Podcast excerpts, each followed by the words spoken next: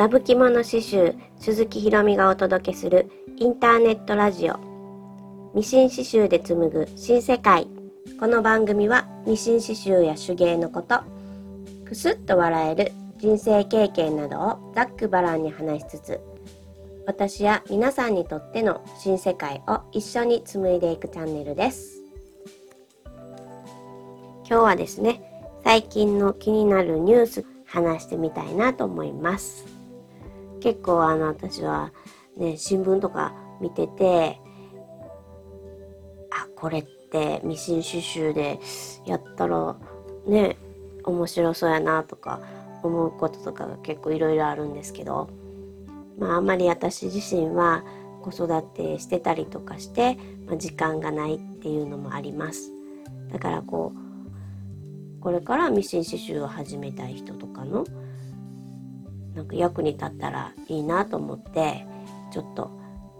時々ねこういう話題とかを挟みたいなって思っています気になるニュース今日は2個あってまず1つ目が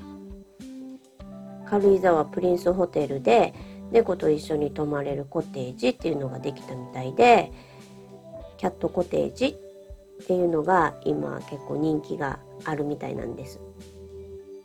これってすごいですよね。目の付けどころがすごいいいなって思いました。やっぱりあのペットを連れてワンちゃんを連れて泊まれるホテルっていうのはいっぱい結構あるけど猫を連れて泊まれるホテルってなかったですよね。やっぱり猫って結構一泊とかねぐらいやったら餌だけ置いといて、まあ、一人でお留守番しててとかね。そういうのもね結構できちゃうんで。まあ猫も猫で家の方がゆっくりできるわって いうのもあるかもしれないんですけどやっぱりね甘猫にもいろいろ性格があってすごい甘えん坊で飼い主さんいなかったら寂しい嫌だって、ね、いう子もいるからそういう子やったら飼い主さんはね自分泊まる時に一緒に連れて行けると嬉しいですよね。すごい今までにありそうでなかったサービスっていうのをこう発見してやっていくっていうのは面白いなって思いました。ね猫って今までなんなかったんでしょうね。やっぱりこうね爪研いだりとかそういうのがしたりとかあと猫って結構さ怖がりやからね猫は犬は人につくっていうけど猫はね家につくっていうぐらいやからこう家の方がねゆっくりできるんかなって思うけどさ。私のお姉ちゃんがペットサロンやっててたまにほとんどホテルって犬が多いんですけどたまにこう猫ちゃんも来るんですよ。で猫ちゃん来たらまあね1泊っていうのはなかなか少ないんですけど3泊とか1週間とかね泊まってたりする子もいるんですよ。結構ね最初のあのホテルに連れてこられたばっかの時はこうね固まっとって 全然ね動けへんかどっかのあのこう寝床っていうかねそういう飼い主さんに持ってきてもらうんですよ。いつも寝てるようなところ。あ匂いついてるから自分のさ安心するからさ。そこで固まって出てこうへんとか。徐々にこう慣れてきたら顔出してきて撫でてって言ってくる子もおるし。うん。だからねあのー、猫と一緒にね泊まれるホテルってすごいねいいアイデアやなって思いましただからこういう今までありそうでないものをミシン刺繍でなんか探すっていうのもね面白いですよねきっと。私いつもこうよく言ってるんですけどこうミシン刺繍でみんなが欲しがってるけどないものって結構いっぱいあってそういうのの一つにまず刺繍ソフトの使い方ですよね。マニュアル本メーカーが出している取扱説明書じゃなくてもっとこう分かりやすいマニュアル本イラストレーターとかフォトショップを新しく始めるっていう時に結構あのこうそういう本が売ってるんですよね。そういう本って結構需要があってぱりあの本見ながら勉強したりとかしたいんですよ。そういうふうに勉強していくと使い方がよく分かったりとかケースバイケースでいろいろこういう場合はどうするとかこういう風なん作りましょうとか本によって違うけどすごい分かりやすく書いてあってとっつきやすいんですよ。写真もいっぱいあって。そういう風なこう刺繍ソフトの本ですよね。すごいそういうのは需要あると思いますよ。もちろん刺繍プロもそうやしあとみんなが結構言うのがねデジタイザーっていう刺繍ソフトあるんですけどそれの使い方が分かりませんとかだからすごいニッチな世界なんですけどこう世の中にまだ一冊もねないからさそれを作ったらすごいニッチやけど確実に需要はあるという。これと一緒ですよねキャットコテージとありそうでなかったものをこう作っていくっていうのは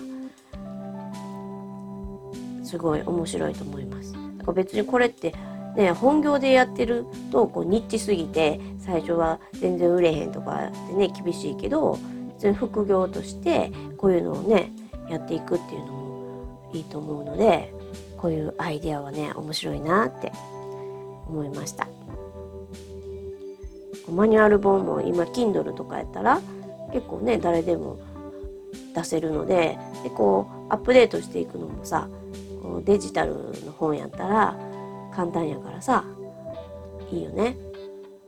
で次もう一点なんか面白いなと思ったのがあのジョイサウンドでミシンの貸し出しっていうねカラオケボックスの部屋でこうミシンが使えるっていうのをねやってたんですよ。東京だけやったんですけど結構でコスプレイヤーの人とかこう大絶賛でそのねミシンを借りてカラオケボックスの部屋に集まってこうワイワイ言いながらねミシンやったりとか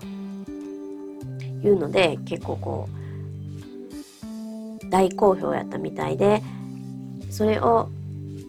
次はこうもっと広げようっていうことになって今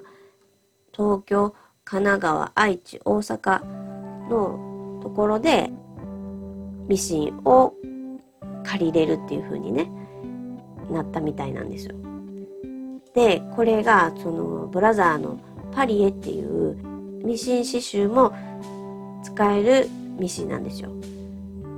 だからでもミシン刺繍で使うこう刺繍糸とか、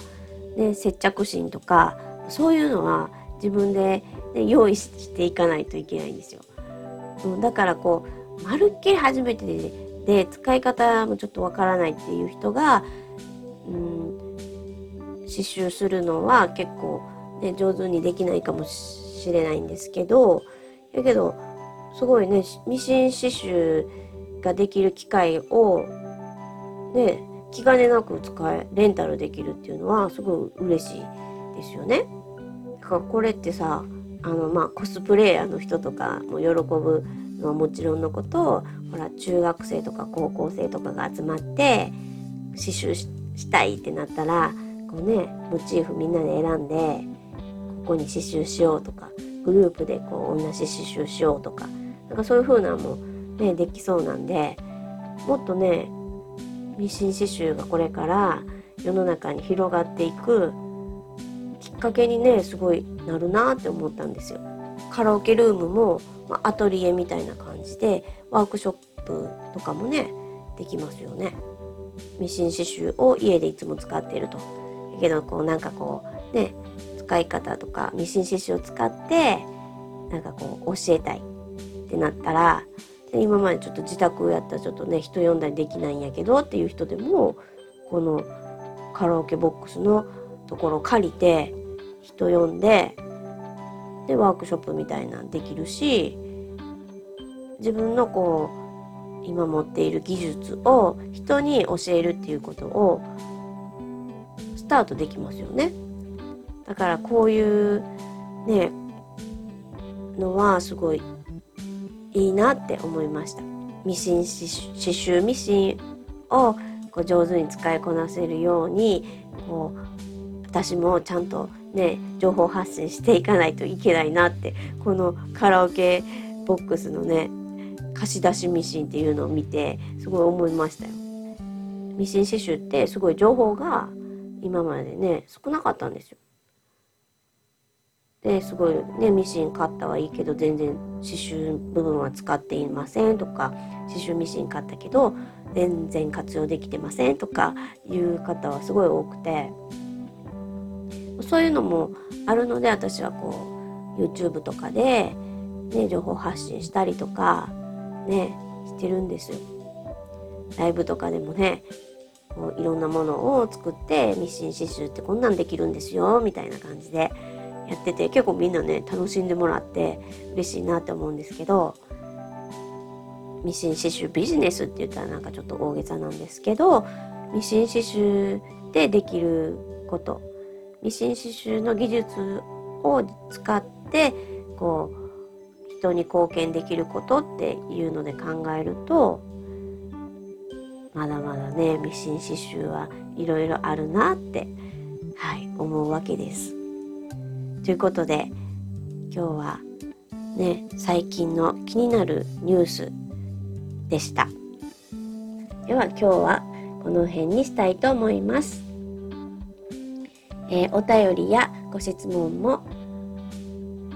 お待ちしています。この番組がいいなと思ったらフォローやいいねボタンを押していただけると励みになります。以上、聞いてくださりありがとうございました。またね